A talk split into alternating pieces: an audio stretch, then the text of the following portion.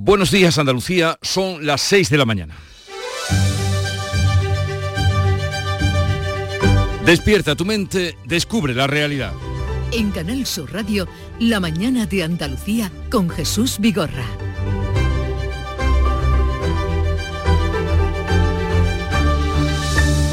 A la espera de conocer los nombres del nuevo gobierno de Pedro Sánchez, España se despierta con el triunfo del ultraliberal Javier Milei en la segunda vuelta de las elecciones argentinas. Le ha sacado 11 puntos de diferencia al peronista Sergio Massa y más de 3 millones de votos. Se confirma así el vuelco político en un país atenazado por la pobreza y la inflación y cansado del peronismo. Se abre la puerta a una etapa incierta con las recetas de Milei que quiere reducir al mínimo el intervencionismo del Estado e implantar el dólar americano. Algunos lo sitúan como el sucesor de los populistas Trump o Bolsonaro, con ideas ultraderechistas en cuanto al aborto, al matrimonio igualitario y a la paridad de género. En España, este lunes esperamos conocer el gobierno de Pedro Sánchez, que se espera que sea más reducido y con un perfil más político, pero sin miembros de Podemos. Sánchez ha pasado el fin de semana diseñando su gabinete, mientras en la calle han seguido las protestas contra la amnistía y sus acuerdos con los independentistas. Y después de las glorias de los Grammys en Sevilla, Shakira se sienta hoy en el banquillo acusada de defraudar más de 14 millones a Hacienda entre 2012 y 2014, por lo que la Fiscalía le pide una condena de 8 años y dos meses de cárcel con la puerta abierta a un pacto que supondría asumir el delito y pagar una multa de hasta 8 millones de euros. La cantante, la cantante está citada hoy a las 10 de la mañana en el Palacio de Justicia de Barcelona en lo que será la primera sesión de otras 13 con un centenar de testigos. Y arranca así una semana en la que hoy, Día de la Infancia, se conmemora la entrada en vigor de la Convención sobre los Derechos del Niño que están siendo pisoteados en Oriente Próximo. En Canal Sur Radio, la mañana de Andalucía con Jesús Vigorra. Noticias. ¿Qué les vamos a contar en un momento con Manuel Pérez Alcázar? Manolo, buenos días. Buenos días, Jesús Vigorra. Pero antes de ir a la información, sepamos el tiempo para hoy. Estrenamos semana con tiempo anticiclónico. Tendremos otro día de sol con intervalos de nubes bajas en el litoral de Huelva, en el área del Estrecho y las zonas de los valles del Guadiana y del Guadalquivir. Las temperaturas irán en ascenso en el litoral malagueño y en el extremo oriental y en descenso sin cambios en el resto. Las máximas se van a mover entre los 20 grados de Almería y los 26 de Málaga con vientos flojos y variables. Y vamos ahora con la noticia de la mañana con la que nos hemos despertado. Javier Milei confirma el vuelco político en Argentina. Se impone en la segunda vuelta peronista al peronista Sergio Massa y será el presidente. Milei abre una etapa incierta con sus recetas ultraliberales y populistas. La victoria de Javier Milei ha sido contundente, con casi el 56% de los votos frente al 44% de Sergio Massa. Ha obtenido, por tanto, 11 puntos de ventaja y casi 3 millones de votos más. El líder de la Libertad Avanza va a asumir el cargo el 10 de diciembre. No hay tiempo que perder, dice, para comenzar a cambiar el país. Los cambios que nuestro país necesita son drásticos no hay lugar para gradualismo, no hay lugar para la tibieza, no hay lugar para medias tintas. El todavía ministro de Economía, Sergio Massa, no ha esperado a los resultados oficiales para reconocer la victoria de su rival. Anuncia que se retira de la política y que pone en marcha la transición. Argentina arrastra una tasa de pobreza del 43% y una inflación del 142%. Aunque en las últimas semanas enfatizó eh, Milei que mantendrá la educación y la sanidad públicas, además de que no impulsará un mercado de venta libre de armas o de órganos humanos, su lema es acabar con la casta y con el intervencionismo del Estado. Es negacionista de los crímenes de la dictadura. Se opone al aborto, al matrimonio igualitario y a la paridad de género. Algunos lo ven como el sucesor de las políticas de Donald Trump o del brasileño Bolsonaro. Desde España lo ha eh, felicitado Santiago Abascal. Y aquí en nuestro país hoy se espera conocer el nuevo gobierno de Pedro Sánchez, que como saben tomó posesión el pasado viernes. Será por lo que han dicho, un equipo menos numeroso y con mayor perfil político. Se dan como fijos los ministros que han negociado la investidura, Bolaños y María Jesús Montero. Bolaños podría hacerse cargo de justicia clave en la pelea por la amnistía. También cuentan las actuales vicepresidentas Calviño y Teresa Rivera, aunque Calviño podría dejar el gobierno si resulta elegida para presidir el BEI. Para eh, reforzar el perfil político, Sánchez podría incluir a algunos miembros de su gabinete, como Oscar López o Antonio Hernando. También a los expresidentes autonómicos Simo Puig o Fernández Vara, incluso al canario Víctor Torres. Eh, Sánchez va a blindar a su núcleo de confianza para hacer frente a una legislatura dura por el rechazo a la amnistía y la negociación permanente con los independentistas, como explica Pilar Alegría. Somos muy conscientes que nos enfrentamos a una legislatura compleja, todas lo son, pero sí sabemos que tal y como hemos vivido estos últimos años, no podemos esperar nada del Partido Popular. Será un equipo más reducido, aunque Sumar quiere mantener sus cinco ministros con Yolanda Díaz al frente. No habrá ministros de Podemos, a pesar de que Sumar quería contar con Nacho Álvarez, eh, que ha dejado el partido después de que la dirección de Belarra rechazara su inclusión en el Ejecutivo. Y mientras tanto en las calles han seguido las manifestaciones, decenas de miles de personas se han vuelto a manifestar este fin de semana contra los acuerdos de gobierno y la amnistía. El presidente de la Junta de Andalucía advierte que Andalucía dará una respuesta serena y contundente Juanma Moreno acusa a Pedro Sánchez de dividir a España. Moreno anuncia que el PP andaluz y su gobierno van a dar la batalla institucional, política y jurídica en una respuesta que será serena y contundente frente a los acuerdos de gobierno que promueven, dice, una España con ciudadanos de primera y de segunda. Y vamos a decir a los españoles que esto será un paréntesis y que necesitamos su ayuda para que este paréntesis dure lo menor tiempo posible. Es la respuesta que ha dado Núñez Feijó en su primera entrevista tras la investidura de Pedro Sánchez.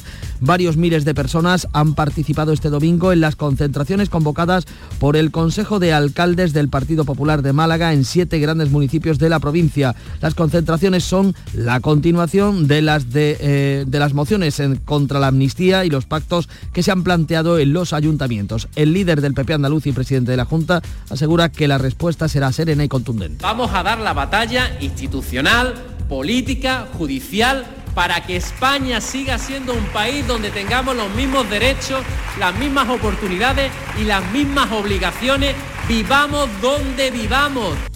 El sábado, 170.000 personas abarrotaron la madrileña Plaza de Cibeles, convocados por varias asociaciones civiles.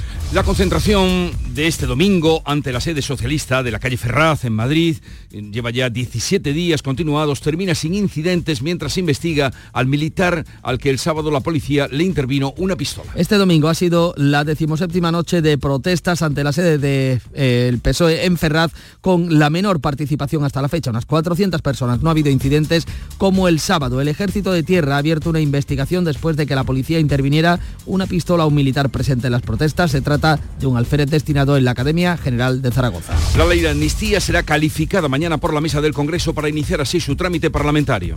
El PP eh, se opondrá, pero la ley podría tener un informe favorable de los letrados. De hecho, el nuevo letrado mayor, Fernando Galindo, ha sido exsecretario del Ministerio de Política Territorial. La norma fue registrada por el PSOE en solitario, pero saldrá adelante con el apoyo de sus socios de Sumar, Esquerra, Junts, Bildu, PNV y BNG. En el Senado, la mayoría absoluta del PP va a rechazar la ley y retrasar su tramitación. También el Parlamento Europeo debatirá el próximo miércoles la amnistía.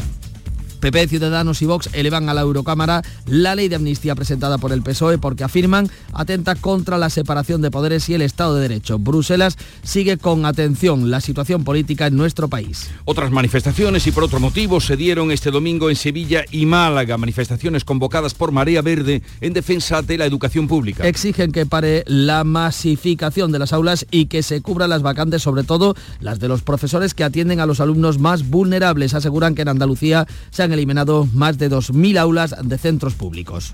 Juicio al melillero. Este lunes declaran las víctimas, la exnovia y su amiga a las que roció con ácido sulfúrico en enero de 2021. La declaración de Sandra y de su amiga Cristina se va a realizar a puerta cerrada y sin contacto visual con los acusados. Ambas sufren numerosas secuelas. El Congreso inicia este martes una semana de actos para mostrar el rechazo y repulsa de la violencia de género. Al menos 52 mujeres han sido asesinadas por violencia machista, lo que llevamos de año en España España, dos más que en 2022. Canal Sur Radio y Radio Andalucía Información les van a ofrecer una programación especial durante toda esta semana. Y hoy se celebra el Día de la Infancia, una fecha que conmemora la entrada en vigor de la Convención sobre los Derechos del Niño. En el Parlamento andaluz se va a celebrar eh, esta mañana un pleno infantil que promueve UNICEF y que este año presenta, presta atención e interés al derecho a la protección y a la no violencia. Ya en deportes, España se clasifica primera de grupo para la Eurocopa del próximo verano, pero pierde por lesión a Gaby.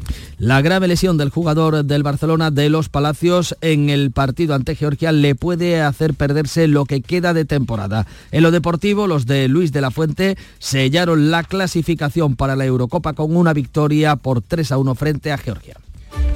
Y vamos ahora a ver cómo la prensa, los medios de comunicación reflejan la actualidad de este 20 de noviembre. Ya los ha leído, repasado y resumido para ustedes Paco Ramón. Buenos días, Paco. Pues eh, portada, muy buenos días, Jesús, con un nombre propio, el de Javier Milei, que será presidente de Argentina tras tumbar al perorismo. Así lo escribe en su portada el diario ABC, vuelco histórico con el triunfo del ultraliberal con el 56% de los votos frente a Massa. En el país leemos, el ultraderechista Milei gana las elecciones en Argentina. El presidente electo superó en más de 11 puntos a su rival, más de 3 millones de votos. El peronista Massa promete dolarizar la economía, recortar el Estado y penalizar el aborto. También trae el país que los letrados del Congreso avalaron una amnistía para guardias civiles. Es el otro precedente, dice el diario de Prisa, es el veto a una iniciativa independentista en el año 2021. Entrevista en El Mundo con Alberto Núñez Feijó, presidente del Partido Popular. Este gobierno es un paréntesis, devolveré la esperanza a España. Es el titular elegido por el periódico de Unidad Editorial que también cuenta como el primer gran reto del nuevo presidente argentino de será encauzar la desquiciada economía. En la vanguardia, foto para Milei, que será presidente de Argentina, y pendientes de la crisis en Oriente Próximo. Israel y Hamas ultiman con Estados Unidos un acuerdo para liberar a los rehenes. Y cerramos con la razón, encuesta de NCR Report, el 71% rechaza que vuelva Puigdemont sin responder a la justicia. La fotografía para Javier Milei. Todo Milei todo mi ley en la prensa que nos ha traído Paco Ramón, supongo que en la internacional, Beatriz Almeida también presencia de este eh, nuevo presidente, eh, o que lo será muy pronto en Argentina. Pues evidentemente no hay duda. Eh, empezamos además por Argentina, claro está. En el diario El Tiempo, con el 55% Milei se impuso en el balotaje, en el balotage, la votación, y será el próximo presidente. Los cambios serán drásticos, asegura. En el periódico Clarín, que se hagan cargo de su responsabilidad hasta el final de su mandato. Es el mensaje que le envía Milei al gobierno, porque Massa anunció anoche que va a pedir licencia, que se va. Entonces le dice Milei que se tiene que quedar hasta que se haya hecho la, el, traspaso, claro. En el país, un país latinoamericano, porque toda Latinoamérica reacciona también, claro está, en el tiempo de Colombia leo que el libertario anticasta es elegido nuevo presidente de Argentina. El triunfo abre un sinfín de interrogantes desde sus propuestas de campaña, muchas de ellas polémicas, como el plan de dolarizar la economía, romper con el Vaticano o aquellas que cuestionan algunos acuerdos básicos de la democracia. Leo también que Trump felicita a Javier Milei por ganar en Argentina y Elon Musk también reacciona en el mismo sentido. Bueno, cambio de asunto, de tema y de país.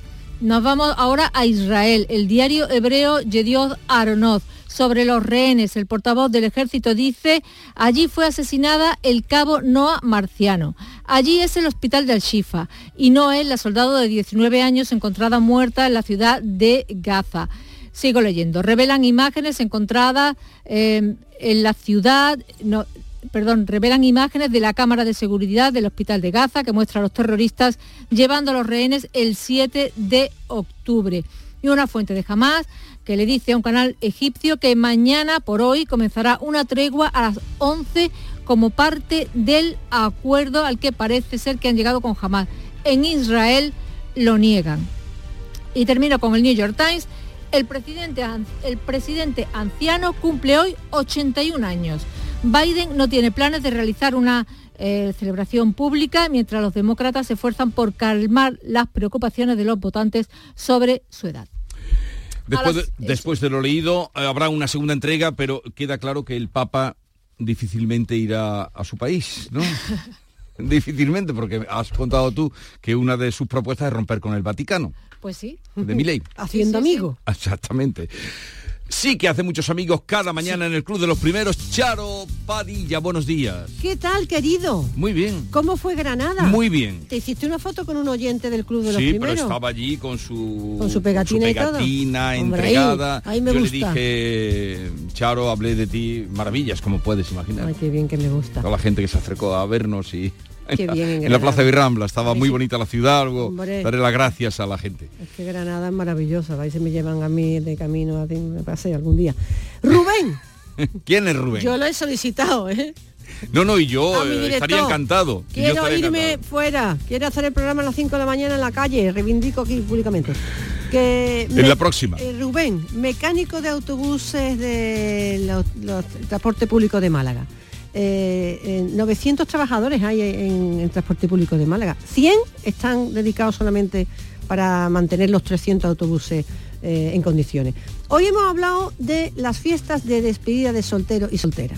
¿eh? Tú sabes que en- según ciertas ciudades Sí, ah, pues aparecen pandillas así vestidos. la semana pasada entró en vigor la ordenanza de Es- Málaga. Ya se acabó eso de en, en la frente semejante. Atributos. no, pues, hombre, por favor. ¿Eh? Dime de qué presume, te de, qué carece. Y entonces se acabó. Eh, y entonces nos han contado los oyentes sus historias de despedidas de soltero y soltera, que entonces, entonces, a- años atrás, era una cosa más sencillita. Los amigos te cogían y te llevaban eh, cuatro, cinco o seis pares y hasta que tú aguantabas. ¿Tú tuviste despedida de soltero No. o soltera? No, Es que tú eres un hombre serio. hombre, por favor. Claro, tú, eres, tú, tú irías al, tú- tú irías al cine, al teatro, una cosa de esta, ¿no? en pandilla. ¡Hala, que me voy! Oye, que tengas un bonito día eh, y nos iremos viendo esta semana y, y hablando de, de la vida. Vuelve Menacho, ¿no? Menacho vuelve hoy, estamos Bien, todos... Estamos muy contentas de que Menacho esperarlo. vuelva, muy contenta. Y un poco de música a esta hora de la mañana con For You, Pablo Alborán, Leo Ricci y Cry.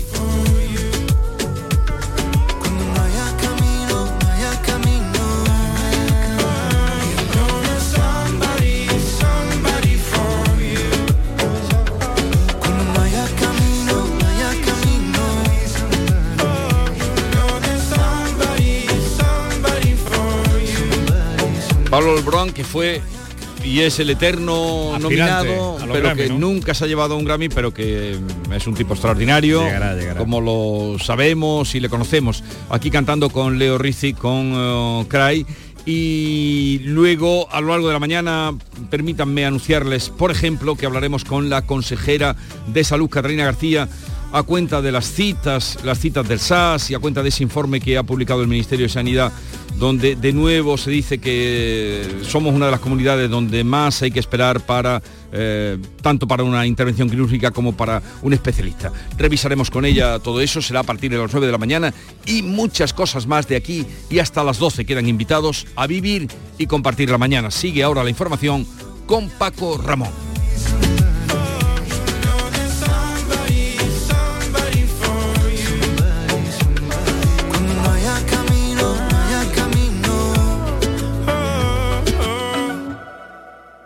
La mañana de Andalucía. Madrid, Madrid, Madrid. ¿Qué tiene Madrid que siempre es un buen plan? Con viajes del corte inglés, escápate a museos, a los mejores musicales y teatros o a tus parques temáticos favoritos y alójate en los mejores hoteles. Déjate asesorar por expertos y reserva desde solo 15 euros y sin gastos de cancelación.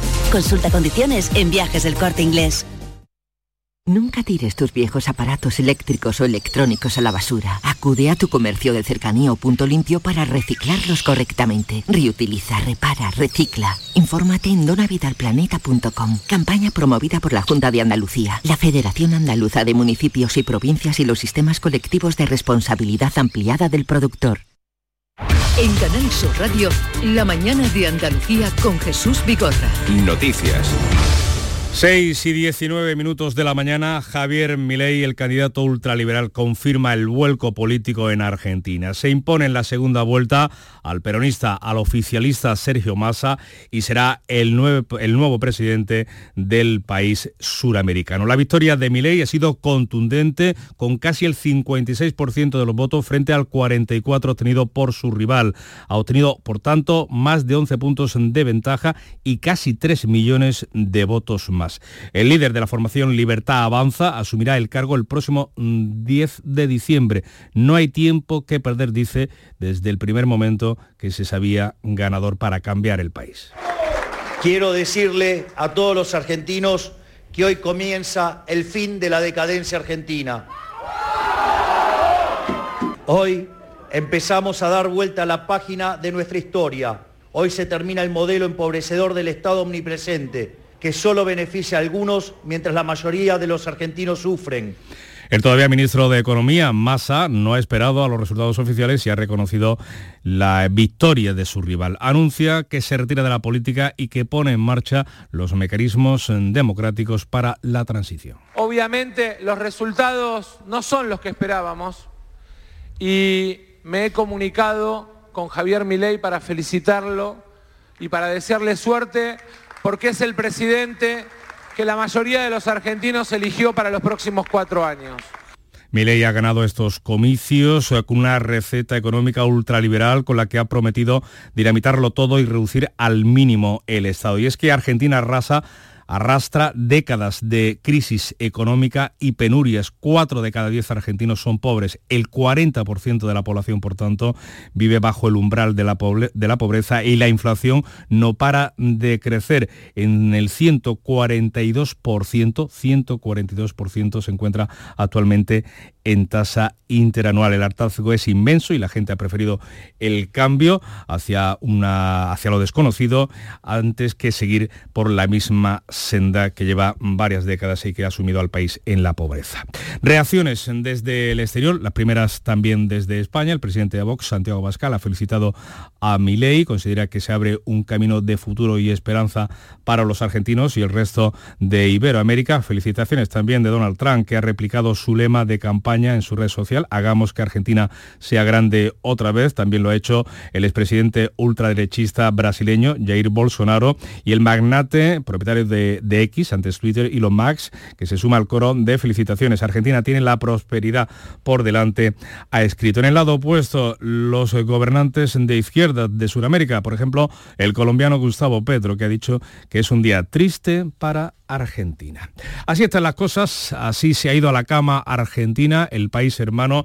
Hoy se amanece en España y se espera conocer el nuevo gobierno de Pedro Sánchez que tomó posesión el pasado viernes. Será un equipo menos numeroso y con mayor perfil político y es que eh, pretende blindar a su núcleo de confianza para hacer frente a una legislatura que como reconocen desde el Partido Socialista será complicada por la necesidad permanente de los apoyos de los independentistas. Así lo explica la portavoz socialista y ministra de Educación todavía en funciones, Pilar Alegría. En el Partido Socialista somos muy conscientes que nos enfrentamos a una legislatura compleja. Todas lo son. Pero sí sabemos que tal y como hemos vivido estos últimos años, no podemos esperar nada del Partido Popular. Ni nosotros como gobierno, ni tampoco los ciudadanos. El Partido Popular ha decidido convertir el papel de la oposición en un papel de ofensiva, agitación y división. Pues para construir ese gobierno se dan como fijos los ministros que han negociado la investidura, Felipe Bolaños, también la andaluza María Jesús Montero. Será un equipo más reducido, aunque Sumar quiere mantener sus cinco ministros con Yolanda Díaz al frente. No habrá, eso sí, ministros de Podemos. Desde la oposición, el líder del Partido Popular, Alberto Núñez Feijó, asegura que el gobierno, el gobierno de Sánchez es un paréntesis, será un paréntesis y que él trabajará para que sea breve. Feijo ha lanzado un mensaje de esperanza frente al muro, dice que quiere levantar el peso. En una entrevista con el diario El Mundo pide ayuda a los españoles para que el nuevo Ejecutivo sea, como decimos, un paréntesis y además sea breve. La fortaleza de nuestro país se va a imponer ante cualquier consideración, ya sea un muro, una división, una descalificación o un pacto tan reaccionario como es que aquellas comunidades más ricas, concretamente dos comunidades de las más ricas de España, tengan más derechos y más recursos que el resto del país.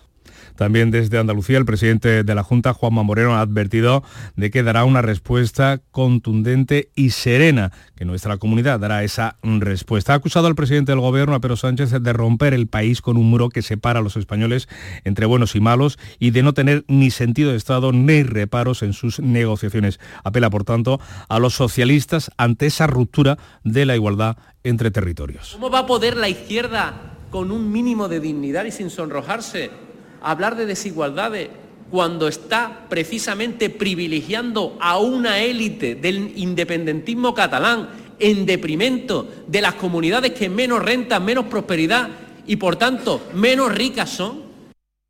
Pues la decimoséptima noche de protestas contra la amnistía se ha producido una vez más frente a la sede del PSOE en la calle Ferraz. Terminaba sin incidentes este domingo y con la menor participación hasta la fecha. Apenas 400 personas según los datos de la delegación del gobierno. En la noche precedente, la del sábado, fue detenido un oficial del ejército mm, de tierra por portar un, un arma, un alférez era. El ejército ha abierto una investigación después de que los agentes de la Policía Nacional intervinieran esa pistola al militar presente en las protestas del sábado en la calle Ferraz. Se trata, como decimos, de un alférez destinado en la Academia General de Zaragoza. Este no fue detenido y los antidisturbios presentes en el dispositivo levantaron una propuesta de sanción por el incumplimiento de la Ley de Seguridad Ciudadana, que podría alcanzar hasta los 30.000 euros de multa si se confirma este extremo. También manifestaciones en Andalucía, concretamente en Málaga, donde varios miles de personas han participado en las concentraciones convocadas por el Consejo de Alcaldes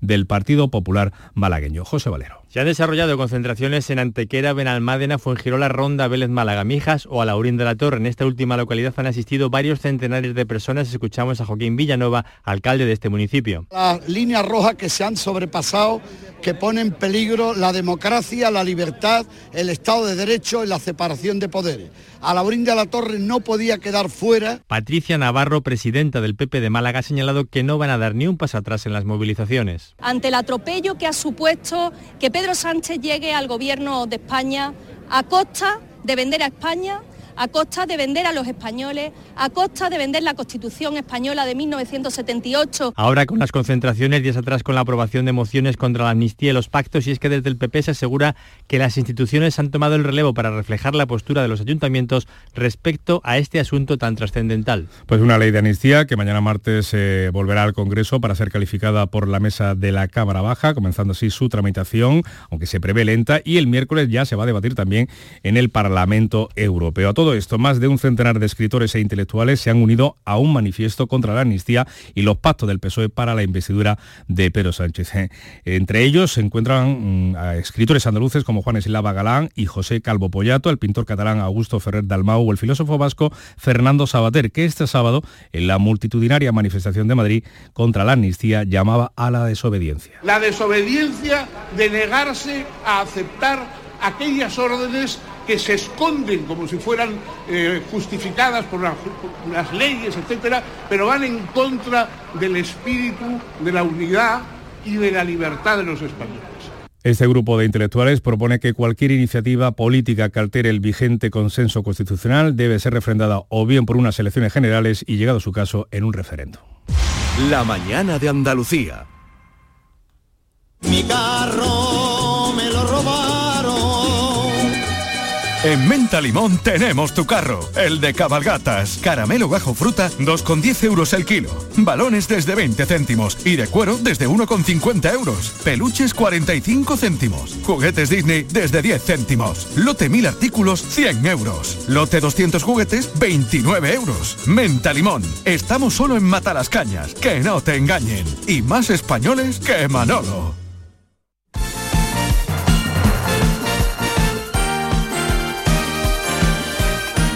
6 y 28 minutos, vamos con los deportes, con ese resultado de la selección española. Carlos Gonzalo, muy buenos días. Hola, ¿qué tal? Con su victoria por 3 a 1 ante Georgia en Valladolid, la selección española se ha clasificado como primera de su grupo y por lo tanto será cabeza de serie en el sorteo de la próxima Eurocopa que se va a celebrar en Alemania. El partido estuvo ensombrecido por la lesión del andaluz en Gaby, que a los 26 minutos sufrió lo que se teme sea una grave lesión en su rodilla. Oyarzábal, Vinicius, Camavinga, Murisi, Ter Stegen y hasta Erling Y Haaland se han visto afectados por el llamado virus FIFA en forma de lesión. Tras los partidos de las selecciones vuelve la normalidad a la liga en primera y los equipos a los entrenamientos. En capítulo polideportivo destacamos la victoria de Unicaja Málaga sobre el Real Madrid en la Liga ACB de baloncesto y la de Covirán Granada ante el Andorra. En motos tenemos un nuevo campeón del mundo, esta vez en la categoría de Moto 3, el valenciano Jaume Masia. Lo hizo en el Gran Premio de Qatar y en balonmano el Málaga Costa del Sol conseguía clasificarse para la fase de grupos de la Liga Europea de Balonmano Femenino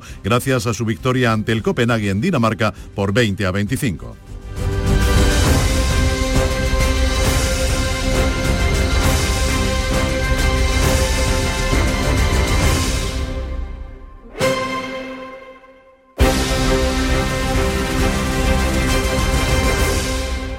Canal Sur Radio, la radio de Andalucía.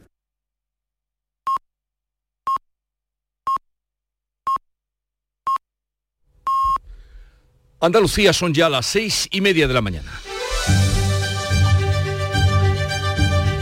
La mañana de Andalucía con Jesús Vigorra.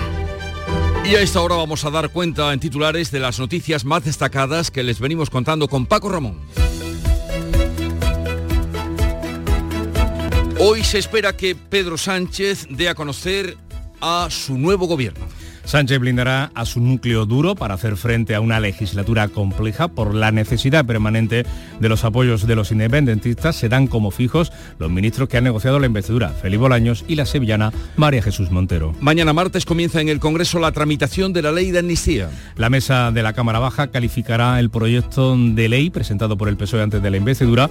El PP se opondrá y recuerda al nuevo letrado mayor de las Cortes que sus antecesores no admitieron una proposición similar por considerarla inconstitucional. Las mareas verdes se manifiestan en Sevilla y Málaga en defensa de la educación pública. Reclaman que se cubran las vacantes y que haya menos alumnos por aula. El gobierno andaluz expresa su compromiso con la escuela pública y destaca que la plantilla ha crecido en 6.800 docentes durante los últimos cinco años. Qatar da esperanzas a la liberación de rehenes a cambio de un alto el fuego de cinco días. Mientras Estados Unidos, Israel y Hamas se afanan por cerrar un pacto con la mediación del país árabe. Hoy serán evacuados a Egipto 30 bebés prematuros del hospital de Al-Shifa de Gaza. Javier Miguel Milei es el nuevo presidente de Argentina. El candidato ultraliberal da un vuelco a la política argentina y se impone al oficialista Sergio Massa por más de 10 puntos de ventaja. Javier Milei hereda un país con más del 40% de la población en la pobreza y una inflación de tres dígitos. Y en cuanto al tiempo para hoy, pues hoy comienza la semana con tiempo anticiclónico. Tendremos otro día de sol con intervalos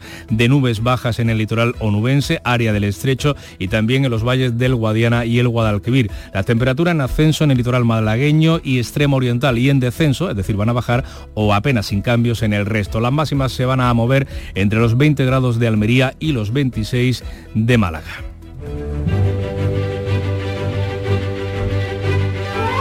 Hoy es el día de San Edmundo Rey. Comenzó a gobernar sobre los ingleses del Este cuando solo tenía 15 años de edad en el año 1000, eh, mil, ¿qué digo yo? 855. Qué prematuros eran. En 855, qué pronto empezaban. Con 15 años ya, ya mandaban. Qué ¿no? carga de la responsabilidad. Habiéndolo tomado prisionero los daneses, propusiéronle que abandonase su religión, a lo que se negó resueltamente. En consecuencia, ¿qué pasó? Fue azotado y lo mataron a flechazos en el año 870. O sea, vivió, pues nada, 25 años. ¿eh? San Edmundo Rey, ya lo sabes. Y tal día como hoy, pero de 1500, llegaron encadenados a Cádiz Cristóbal Colón y sus hermanos, quienes habían sido arrestados por el gobernador de las Indias, Francisco de Bobadilla. O sea, descubre un continente... Eso, las cosas que no pasan aquí. Para acabar encadenado. Menos mal que luego aquello se, se rehizo o se restauró en su gloria. Y tal día como hoy de 1520, la expedición marítima de Magallanes atraviesa el estrecho que tomará su nombre, tal día como hoy. Y años después, la fábrica de artillería de Sevilla le han dado el nombre de Centro Cultural Magallanes. Magallanes. Tú lo sabes, que por ejemplo es donde va a tener lugar el acto de inauguración de la, eh, de la semana, el, el, Festival de Cine de Sevilla. De Sevilla. Y tal día como hoy, 2008, 2008, Canal Sur Radio y se llama Copla de la RTVA recogieron el premio Ondas 2008. Nosotros somos el eco de Andalucía y, y nacimos en 1988, hace ya 20 años, precisamente para ser eso, el eco, la voz de Andalucía. Y bueno, las gracias a Canal Sur por apostar en los tiempos que corren por un género como es la copla, a Caligaris y a Europroducciones por, por darle forma y sobre todo a Andalucía, que por ellos estamos aquí, porque hemos alcanzado cuotas históricas. Qué noche tan bonita en el Liceo de Barcelona. Y ahora se acaban ya la parte sentimental y nos vamos a la cita, la cita del día, la cita, como no. Que hoy siendo el día de la infancia, he tirado por ahí la Ah, cita. te esperaba con Borges, pero bueno. Pues lo tuve en las manos, mañana te lo traeré. Eh, sí, sí, pero en fin, me decanté por. Pero esto va a durar, esto va a durar. Esta pesadilla va a durar. dice Pitágoras, me he remontado. Pitágoras dice, enseña a los niños y no será necesario castigar a los hombres. Por el Día Mundial de la Infancia, mañana lo haremos por el tema de Argentina. La mañana de Andalucía. Triple Black en Rapimueble. Más barato, más ofertas, más ahorro. Apilable de salón ahora 149 euros. Dormitorio 299 euros. Y paga en 12 meses con 0% de gastos. Así se celebra un Black Friday. El del líder Rapimueble. Más de 200 tiendas en toda España y en rapimueble.com. Te estás perdiendo muchas cosas. No te quedes esperando a que pase algo. Abre tus ojos para no perderte tu otro lugar en el mundo. Ven a Avis.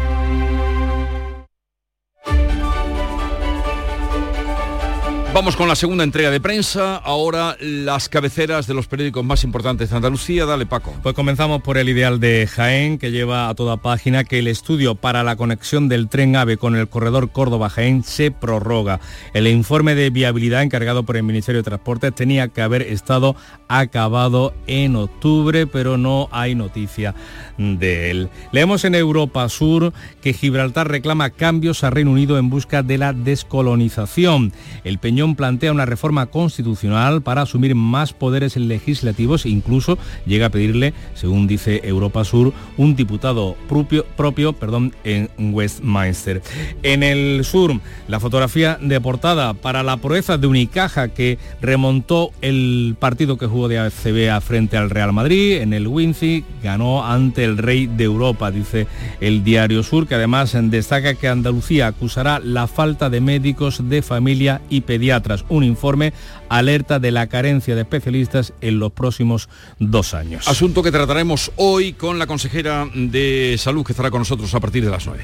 En el Córdoba leemos que los próximos parques comerciales crearán medio millar de empleos. En Diario de Sevilla, polémica eh, por unas manifestaciones del Gordo y la Flaca, los presentadores en los Grammy, que dijeron que los sevillanos estaban todo el día de fiesta. En Ideal, en su edición de Granada, La Vega se queda sin agua para regar los cultivos ya limitados de este invierno. La mitad de los agricultores no ha plantado, pero para las 600 hectáreas de ajos, trigo y patatas es fundamental que llueva de forma significativa estos días. Esperemos que se produzca ese cambio del tiempo y que no solo sea frío lo que venga. Huelva Información denuncian numerosos desperfectos en el servicio de urgencias, Sevilla mullidas, eh, eh, azulejos rotos o averías entre los daños denunciados en el antiguo Manuel Lois, en el servicio de urgencias. En la voz de Almería, eh, una red falsificó más de 300 certificados para futbolistas, es la conocida como Operación GESE. La Guardia Civil detiene a una persona e investiga a otras tres. Y cerramos con el diario de Cádiz, con la fotografía que lleva a portada. Cádiz suena bien, la ciudad afronta una semana de conciertos muy diversos, conciertos en el, como el que ayer se produjo en la Casa de Iberoamérica. Y vamos ahora con la segunda entrega de la prensa internacional. Es de obligado cumplimiento. Vea, Bea Almeda, que miremos a Argentina. Pues sí, miramos a noticias de Argentina. Milei arrasó en casi todo el país y solo no ganó, es decir, que perdió, en Buenos Aires, Santiago del Estero y Formosa. El análisis de la Nación es este, del diario La Nación. Un país harto eligió otra cosa. La sociedad argentina decidió abandonar el territorio conocido para adentrarse en un tiempo político cargado de innovaciones. Incertidumbre por la continuidad de Massa al frente del Ministerio de Economía. Fuentes del Palacio de Hacienda no descartan que el candidato eh, de Unión por la Patria se tome licencia, es decir, que se vaya. La decisión se tomará luego de la reunión de mañana por hoy entre el presidente Fernández y Milei. En el diario Clarín, Milei dejaría solo ocho ministerios. Ya tiene la mitad del gabinete, pero faltan los cargos más importantes. Y en página 12, Milei inaugura el cuarto ciclo neoliberal de los últimos 50 años, igual al de los, al igual a los de Martínez de Oz, Menem y Macri. Cada una de estas experiencias ha terminado con un costo elevadísimo para la mayoría de la población en su discurso de anoche dijo mano dura y nada de gradualismo. Ya fuera de Argentina, ¿qué dicen las naciones hermanas? Pues en el Universal de México leo Milei, el profeta de la dolarización que rompió moldes. El ultraderechista con imagen de rockstar logró atraer a jóvenes y aprovechar la furia de los argentinos con el gobierno peronista. Y en Colombia, el diario Semana de Bogotá, mensaje del presidente Petro, que de izquierdas ha ganado la extrema derecha en Argentina, es la decisión de su sociedad triste para América Latina y ya veremos. Y me quedo en este diario colombiano porque habla de otro asunto de interés. Shakira, que es colombiana, no descartaría un acuerdo con la Fiscalía Española por eh, presunto fraude fiscal. ¿Evitaría así el riesgo de cárcel? Pregunta y sugiere que sí, que la cantante aceptaría la culpa y pagaría una multa millonaria. Aparte de lo que defraudó. O sea, la multa, se habla de 8 millones de euros de multa más sí, lo que ha, pagado, ha pagado, ya como 17, ¿eh? o sea que le va, le va, a salir caro.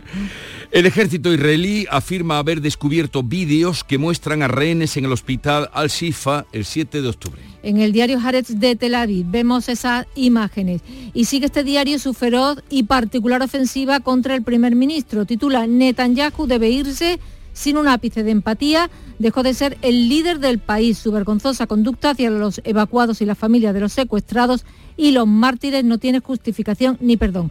Netanyahu no está hecho para disculparse, no hay ni una pizca de compasión, de compasión y empatía en él. Y en el Al-Quds de Jerusalén cuentan que el acuerdo entre Israel y Hamas para liberar rehenes llegará muy pronto. Pues aquí lo dejamos. Gracias, Bea. Hasta mañana. Hasta mañana. Sigue la información ahora en Canal Sur Radio. La mañana de Andalucía. Tú tienes la receta para tener cielos más azules y bosques más verdes. Porque cuando ayudas al sector farmacéutico a eliminar los medicamentos y reciclar sus envases, entre todos estamos cuidando del medio ambiente. Lleva los medicamentos que ya no necesites o estén caducados al punto sigre de tu farmacia. Tú tienes la receta para cuidar el planeta. Es tiempo de acabar con la violencia de género. Uno de los retos de nuestro siglo. Entre todos podemos conseguirlo. Por un siglo XXI sin violencia de género. Canal Sur contra la violencia de género. En Canal Sur Radio, la mañana de Andalucía con Jesús Vigorra. Noticias. 6 y 42 minutos de la mañana seguimos abundando la información de este lunes. Sevilla y Málaga han salido este domingo a la calle. Varios centenares de personas eh, se han manifestado convocados por Marea Verde en defensa de la educación pública. María José Molina.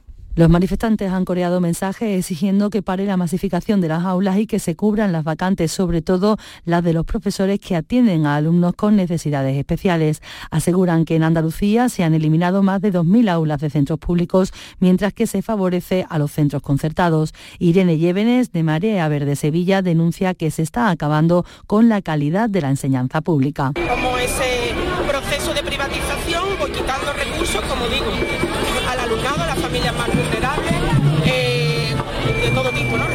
recursos personales y recursos económicos. Y cómo se van perdiendo esas líneas en la pública y cómo se va empeorando esa calidad con un objetivo claro, que es que las familias lleven a sus hijos a la privada concertada. Desde la Consejería de Desarrollo Educativo y Formación Profesional han apuntado que quedan muchos retos por cumplir, pero destacan el compromiso eh, del Gobierno andaluz con la escuela pública y con el crecimiento de los presupuestos y las plantillas de docentes. El secretario general de la Consejería, Javier Fernández, ha subrayado que la plantilla ha crecido en 6.800 profesores más hasta situarse en cerca de 108.000 docentes en la actualidad. También han crecido los presupuestos en 2.500 millones de euros. El presupuesto de educación ha crecido como nunca en la historia, en 2.500 millones de euros desde el año 19 hasta el año 23, para situarnos en una cifra de 8.860 millones de euros para la educación de todos los andaluces. Salimos ahora al exterior para contarles la situación en Oriente Próximo. Qatar da esperanzas de que un número indeterminado de rehenes pueda ser liberado en breve a cambio de cinco días de alto el fuego. Estados Unidos, Israel y Hamas ultiman un pacto con la mediación del jeque, también ministro de Exteriores qatarí, Al-Thani, que no fija fecha pero asegura que solo quedan unos flecos, obstáculos menores, ha dicho que limar. Uh, uh, El acuerdo ha pasado por altibajos, pero creo que ahora estamos cerca de un pacto que pueda llevar a las personas de regreso a sus hogares de manera segura. Desde Tel Aviv, el primer ministro israelí Benjamin Netanyahu lo niega. A todo esto, 31 bebés prematuros evacuados del hospital de Al-Shifa, en la capital de Gaza, van a cruzar hoy a Egipto por el paso de Rafah. La media luna roja los va a trasladar a un hospital seguro en el país eh, egipcio. En el centro hospitalario solo quedan 25 sanitarios y 290 pacientes en estado crítico que no pueden moverse. El ejército israelí dice que ha encontrado este domingo un túnel de Hamas debajo de los aparcamientos que lleva hasta el centro de mando de los terroristas y ha publicado imágenes de un arsenal oculto. Asegura que varios rehenes han estado allí cautivos. A Israel se le ha abierto de nuevo un, nuevo frente de guerra. Un grupo rebelde de Yemen ha financiado por, financiado por Irán, queríamos decir, ha secuestrado un carguero israelí en el mar rojo. Dejamos al lado la situación internacional. Les contamos que en todo el mundo hoy se celebra el Día de la Infancia, una fecha que conmemora la entrada en vigor de la Convención sobre los Derechos mm, del Niño y que varias comunidades autónomas, entre ellas Andalucía, critican que se cancelado, se haya cancelado la reunión de inmigración que estaba prevista para hoy y le piden al gobierno afrontar cuanto antes la crisis migratoria. Fuentes del Ministerio de Migraciones que dirige José Luis Escribá en funciones justifican la suspensión por falta de quórum al ser menos de la mitad los representantes de las comunidades y ciudades autónomas que asistirían a esa sectorial. De momento no hay fecha para su celebración. ¿Por qué, Juan Pereira?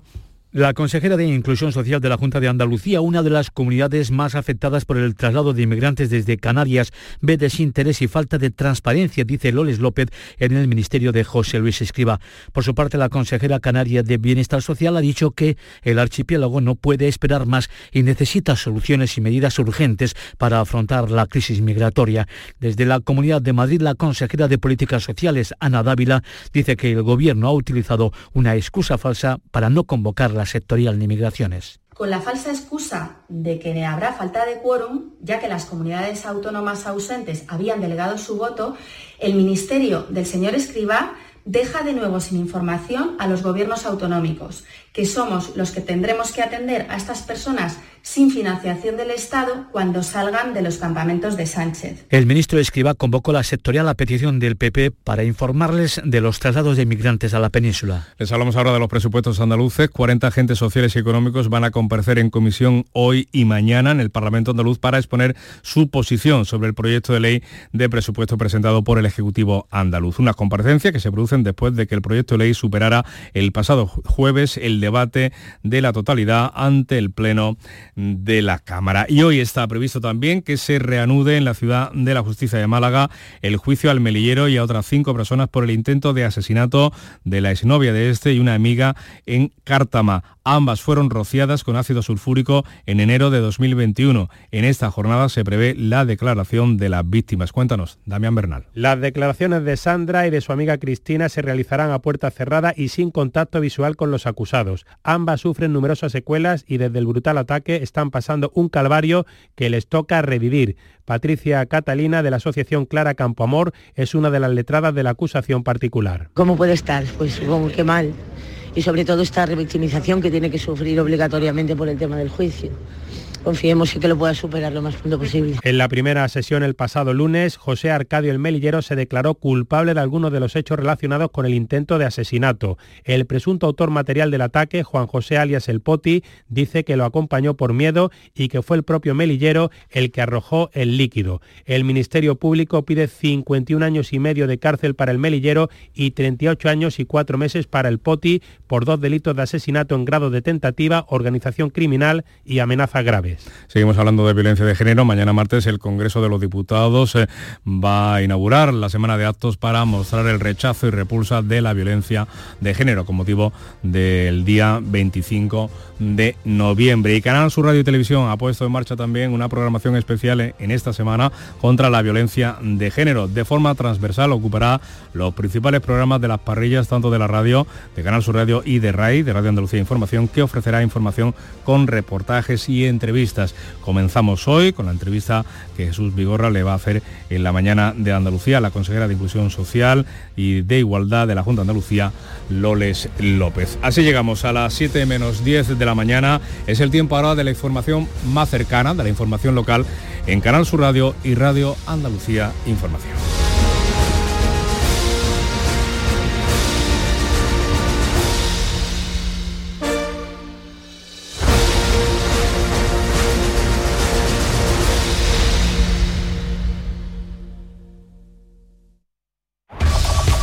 La mañana de Andalucía de Canal Sur Radio, las noticias de Sevilla con Antonio Catoni. Buenos días, arranca una semana crucial de cara a la aprobación de los presupuestos en el Ayuntamiento de Sevilla. Comienzan las negociaciones con los diferentes grupos políticos. El gobierno local espera sacar adelante unas cuentas consensuadas por todos, aunque el alcalde admite que la crispación generada por la ley de amnistía puede afectar a las negociaciones. Semana del Festival de Cine Europeo de Sevilla y del Monkey Week, ambos comienzan el jueves. E indignación por las declaraciones prejuiciosas sobre Sevilla de dos presentadores de la cadena estadounidense Univisión en su programación especial por los Grammys. En Sevilla todo el mundo está de fiesta el día entero y lo pasan de maravilla, decían. El tiempo. Cielos poco nubosos o despejados, las temperaturas parece que en descenso, aunque vamos a llegar a una máxima de 25 grados en Écija, 22 en Morón, 1 más 23 en Lebrija y Sevilla, donde ahora tenemos 11 grados. Enseguida desarrollamos estos y otros asuntos con la realización de Pedro Luis Moreno. La psicología cuida de ti. Psicólogos y psicólogas colegiados son los expertos en psicoterapia que atienden tu salud mental y te ayudan a superar dificultades. Su titulación, formación y experiencia son tu mayor garantía. Al cuidado de tu salud mental y tu bienestar emocional, siempre un profesional de la psicología. Es un mensaje del Colegio Oficial de Psicología de Andalucía Occidental. El llamador. Los lunes a las 10 de la noche. En Canal Sur Radio, las noticias de Sevilla. Comienzan las negociaciones de los presupuestos municipales de 2024 en el Ayuntamiento de Sevilla. El gobierno local espera sacar adelante unas cuentas consensuadas por todos. El alcalde José Luis Sanz insiste en que su propuesta es votable porque está por encima de ideologías. Empezaremos a negociar, a recibir propuestas de otros grupos para aportar al presupuesto. Creo que mm, a mí me gustaría que el proyecto de presupuesto no fuera el proyecto de presupuesto del Partido Popular, que fuera el proyecto de presupuesto de todos que necesita Sevilla. Sanz ha reconocido que la actual crispación política a nivel nacional en torno a la ley de amnistía puede complicar las negociaciones. El borrador de presupuesto asciende a 1.031 millones de euros, un 9% más que los del presente ejercicio. Por otra parte, en la clausura de la Escuela de Otoño del Partido Popular en Carmona, el líder del Partido Popular andaluz, Juanma Moreno, aseguraba que Sevilla tendrá un papel destacado en los presupuestos autonómicos de 2024. El presidente andaluz subrayaba la apuesta del gobierno por las infraestructuras de la ciudad y el impulso de Sevilla como escaparate internacional. Sevilla tiene mucho que aportar y desde luego los presupuestos de Andalucía van a ser unos presupuestos que claramente, claramente apuestan por Sevilla.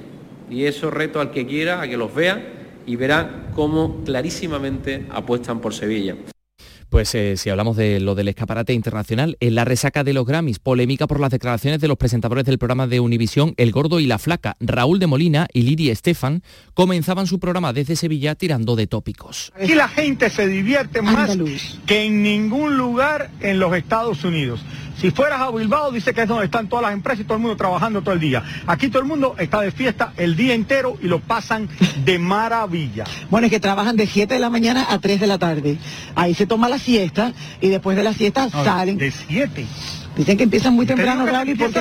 Lili, a las 7 de la mañana no se han ni levantado. La, portavoz de Compodemos Izquierda Unida, Susana Hornillos, ha pedido a Univisión una rectificación pública por sus insultos a los sevillanos. Afirma que estos comentarios de los presentadores son humillantes para la ciudadanía. 6 y 53. Aquí tiene, señor, su cuenta. No, no, ya me la darás en 2024. Solo en los 10 días Nissan, llévate un Nissan con entrega inmediata y no lo pagues hasta abril de 2024. Vende el 15 al 25 de noviembre a tu concesionario Nissan y aprovecha las mejores ofertas antes de que se acaben. Las noticias de Sevilla. Canal Sur Radio. La policía investiga en Sevilla la violenta pelea que tenía lugar este sábado entre dos grupos de personas en plena calle de Triana. Un hombre de 50 años que participaba en esa pelea está herido, tuvo que ser trasladado al hospital y a falta de confirmación oficial habría varios detenidos, entre ellos el propio herido. Según los testigos, cinco encapuchados bajaron de un coche, la emprendieron a palos con otro grupo de jóvenes que estaban en el local. Durante varios minutos hubo enfrentamientos muy violentos en plena calle. Según publican varios diarios, hinchas de una facción radical del Betis celebraban un cumpleaños junto con ultras del Barça y del Atlético de Madrid cuando aparecieron ultras del Sevilla. Tres de los detenidos serían de los ultras que estaban en el local y uno de los hinchas sevillistas. Más cosas, más de 5.000 personas según los convocantes acudían a la manifestación de Marea Verde en Sevilla este sábado. Discurría desde la sede del Gobierno andaluz, desde el Palacio de San Telmo hasta la Plaza de la Encarnación, bajo el lema Sin educación pública se acabó el futuro. Denuncian un empeoramiento de la calidad educativa de la enseñanza pública. Se acabó ser la segunda comunidad autónoma que menos invierte en educación por alumno, que se acabaron las privatizaciones, que se acabó eso de cerrar aulas solamente en la pública, que llevamos por más de 2.000 en los últimos años, que se acabó que cada vez haya menos docentes para poder atender al alumnado como es debido. Desde la Consejería de Desarrollo Educativo han apuntado que quedan muchos retos por cumplir, pero destacan el compromiso del Gobierno con la escuela pública, con el crecimiento de los presupuestos y de las plantillas, así lo decía el secretario general de Desarrollo Educativo, Francisco Javier Fernández. El presupuesto de educación ha crecido como nunca en la historia en 2.500 millones de euros desde el año 19 hasta el año 23 para situarnos en una cifra de 8.860 millones de euros para la educación de todos los andaluces. Más cosas, la Guardia Civil ha detenido al autor de un robo material de material didáctico en un instituto de Annalcollar. Todo el material está valorado en 15.000 euros, pero no tiene aplicación en el ámbito profesional. Así lo contaba la portavoz de la Guardia Civil, Rosa Reina. La Guardia Civil consiguió identificar al autor de los hechos, un antiguo alumno del centro escolar, y recuperar los objetos que tenía en el interior de su vivienda, siendo devueltos al centro escolar. Material didáctico eh, usado por los alumnos, entre los que se encuentra una máquina de emular soldadura y una gafa en 3D. Son las 6 y 56. Festival Flamenco a beneficio de la obra social de la Hermandad de la Estrella de Sevilla. En recuerdo a Manuel Molina, Maestros del Flamenco por una buena obra. Angelita Montoya, Alba Molina, Aurora Vargas, Esperanza Fernández, Día Terremoto, José Valencia, Ricardo Miño y Pepa Montes, Pedro Ricardo Miño al piano, Manolo Franco y Eugenio Iglesias a la guitarra, con Cristina Hoyos y Juan Antonio. Final de fiesta con Nano de Jerez. Mira qué bonita era. Fibes, viernes 24 de noviembre a las 21 horas. Entradas entre 30 y 50 euros. Compra en la web Fibes Tickets. Este martes os esperamos en el Auditorio Nissan Cartuja de Sevilla para disfrutar del show del comandante Lara, en vivo y en directo. Comenzamos a las 6 de la tarde. Y gracias a este maravilloso público, el show del comandante Lara. Vive una tarde espléndida de alegría, humor e ingenio con el show del comandante Lara. Con la colaboración del Auditorio Nissan Cartuja. En Canal Sur Radio, las noticias de Sevilla con Antonio Catoni. La Universidad de Sevilla ha desarrollado un sistema de detección inmediata de personas armadas gracias a la inteligencia artificial. No solo detecta armas, sino también actitudes violentas. Eh, porque eh, todas las personas que van a participar en un acto violento presentan previamente algunas características comunes. Alerta de forma casi inmediata, como señala uno de los miembros del equipo, Juan Antonio Álvarez. Pero nosotros estamos trabajando con, retardos de milisegundos. Y en el caso del vídeo, en el caso de la agresividad, de detectar comportamiento violento, eh, un, retardo de un segundo. Les contamos también que el Ayuntamiento de Sevilla ha terminado, ha finalizado la restauración del tramo central de la fachada principal de la Casa Consistorial del Ayuntamiento y los andamios que desde agosto estaban colocados en la fachada hacia la Plaza Nueva ya han sido retirados. Eh, más cosas, el yacimiento de la Edad de Bronce que ocupa terrenos de Valencina, de la Concepción y Castilleja de Guzmán alberga una necrópolis de importancia similar o superior al yacimiento de Stonehenge en Inglaterra. El equipo de arqueólogos que ha trabajado allí presenta los resultados de unas investigaciones. según el arqueólogo municipal Manuel Vargas, los materiales hallados proceden de lugares muy lejanos. Sicilia no, nos llega ámbar, del próximo oriente, de la zona del Líbano aparece marfil, marfil de elefante, del norte de África, que lo sitúan como un punto principal, un enclave principal, un núcleo, un nodo de los más importantes de, de Europa. Vamos con los deportes. Carlos Gonzalo, buenos días. Hola, ¿qué tal? Tras los partidos de la selección nacional, los equipos sevillanos de primera división vuelven al trabajo. El Sevilla esta tarde a partir de las seis y media y el Real Betis lo hará mañana por la mañana. El Sevilla visitará la Real Sociedad y el Betis recibirá en el Benito Villamarín a la Unión Deportiva Las Palmas. En fútbol femenino, ayer Real Sociedad 1, Sevilla 2. El Betis Féminas se imponía por 1-0 al Levante Las Planas. En baloncesto, Betis Basket perdía por un punto 84-83 ante el baloncesto Urense. Y por último, en motociclismo en el Gran Premio de Qatar. Los sevillanos acabaron así David Alonso décimo segundo y José Antonio Rueda décimo sexto en la prueba de Moto 3. Vamos a tener un super jueves cultural porque arranca la Bienal de Flamenco de la provincia de Sevilla, arranca el Festival de Cine de Sevilla, también arranca el Monkey Week, lo hará con los planetas.